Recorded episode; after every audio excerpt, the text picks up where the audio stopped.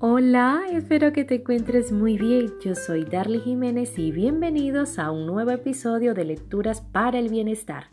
La lectura del día de hoy se titula Medicina para la mente. Dice así.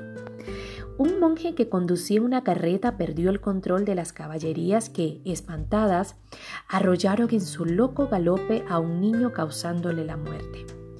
El juez esculpó al conductor pues todos los testigos relataron el hecho como un desgraciado accidente. Pero el monje desde ese día vivió obsesionado por la culpa.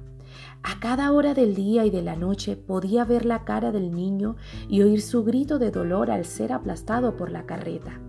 De este modo, obsesionado de un modo enfermizo, no lograba apartar aquel suceso de su mente. Y así pasaron las semanas y los meses sin que el monje pudiera olvidar. Atrapado por el dolor, decidió consultar con el abad.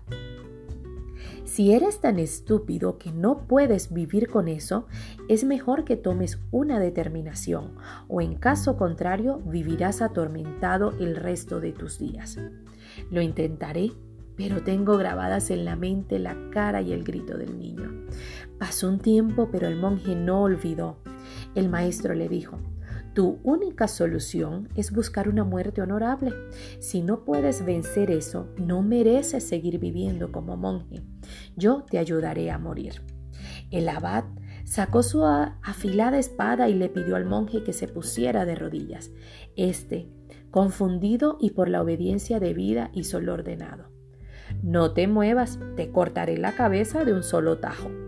El monje se sobrecogió de miedo. Un sudor frío recorrió su cuerpo que comenzó a temblar. El abad inició el golpe. La hoja avanzó velozmente hacia el cuello del arrodillado que oyó su silbido acercarse. En ese momento el terror lo paralizó. Pero el abad detuvo la espada justo un milímetro antes que rozara la piel del monje. Con un fuerte grito preguntó ¿Has oído ahora la voz del niño o has visto su cara? No, contestó el monje aturdido y todavía atrapado por el miedo. Pues si han desaparecido una vez de tu mente, podrás lograrlo de nuevo. Ya no es necesario que mueras. Qué hermosa reflexión. Cuántos pensamientos te dan vuelta y vuelta en la cabeza, que te generan culpa y sientes que no puedes salir de allí? Recuerda, anota tus aprendizajes y lo más importante, colócalos en práctica. Hasta una próxima. Un abrazo.